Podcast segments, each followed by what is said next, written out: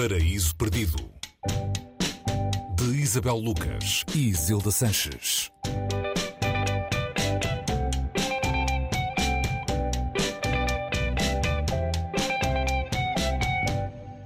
Olá, bem-vindos ao Paraíso Perdido. Hoje a escolha de Isabel Lucas é Matador 5 de Kurt Vonnegut, edição da Alfaguara, a mais recente. Na verdade, há outras edições, não é, Isabel? Olá. Ah, olá. Olá, olá boa tarde.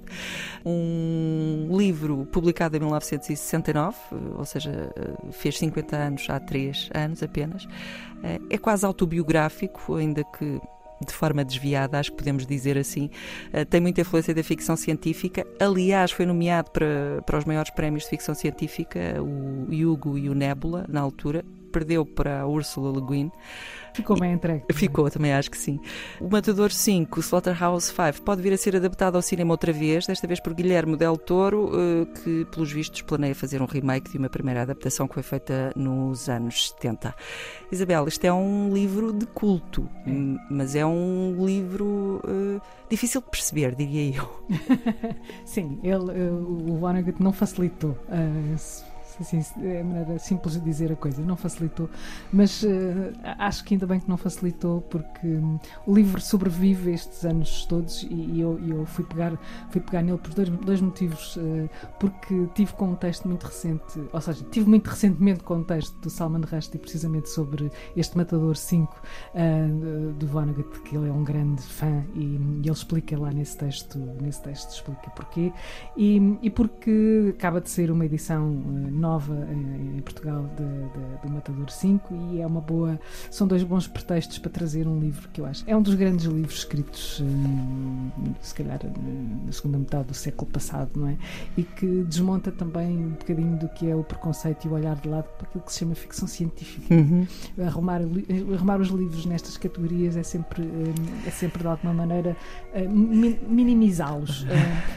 e ele é muito mais. Ele, sim, pode, ele pode, cabe aí nessa, nessa nessa prateleira, mas ele uh, suplanta essa prateleira. É engraçado como quase todos os autores de ficção científica, se os lermos com, digamos que abertura, acabam por ser muito mais do que autores de ficção científica e a ficção, os, digamos que os artefactos da ficção científica acabam por ser quase, uh, enfim, ferramentas para nos situar em algum lado e depois desenvolver outras questões. É muito injusta às vezes a, a fama da ficção científica no meio literário, não é? É, porque é tido sobretudo como entretenimento e pouco mais e, e, e muitos, muitos deles, e, e mencionaste a, a Ursula K. Le Guin, que era uma grande escritora e uma uma, uma pessoa extremamente culta e que levava esse, esse saber para aquilo que, que fazia. Portanto, este, este Matador 5 é um exemplo disso. Uh, estamos aqui a falar de um, de um episódio uh, dramático da, da, da, Segunda Guerra Mundial, que foi, que foi uh, o bombardeamento de Dresden. De Dresden.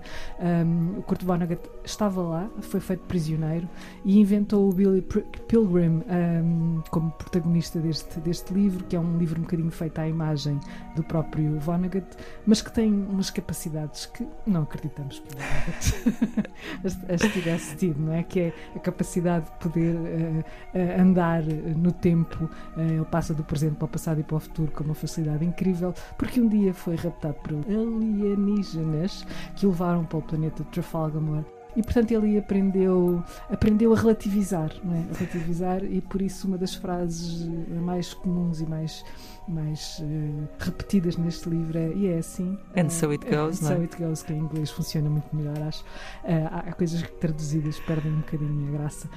and so it goes, e portanto, and so it goes começa por ser, no princípio, quase um, uma paródia perante aquilo, as, as, atrocidades que estão a acontecer, a morte de alguém, a, a guerra, a, a, estupidez da guerra, não é? E and so it goes é quase um hino que vai ganhando um peso e uma dimensão ao longo do livro. Não é um livro muito longo, mas que é suficientemente longo para nos dar tanta futilidade como o absurdo da guerra, num, num livro que é também uh, surreal, se assim se pode dizer, embora surreal seja pouco para descrever este, este mundo que, que, que não tem fronteiras de espaço e de tempo, ou seja, a narrativa anda por aí e passa do, de um planeta uh, de extraterrestres, ou, ou, não sei se são extra, se não são extra, mas um planeta que não é o nosso para Dresden real e depois uh, do passado um, da guerra para o presente do, do Vonnegut, onde o Vonnegut escreve o livro, que é o presente de outra guerra, não é? A guerra do Vietnã. Uhum. Andamos aqui nesta viagem um bocadinho perdidos, sobretudo no início, um, e depois começamos a encontrar um bocadinho o, eh, o, nosso, o nosso terreno, que é o terreno deste livro, que é um, o terreno do absurdo da condição humana, é? que o Vonnegut também sabia dar. É um livro desafiante, Uh, aproveitem as férias. Percam-se. Perco para se perder nele. Acho que é mesmo. E não tenham medo de voltar atrás se não perceberem alguma coisa, porque é perfeitamente natural. Uh, uh, é desafiante a esse ponto.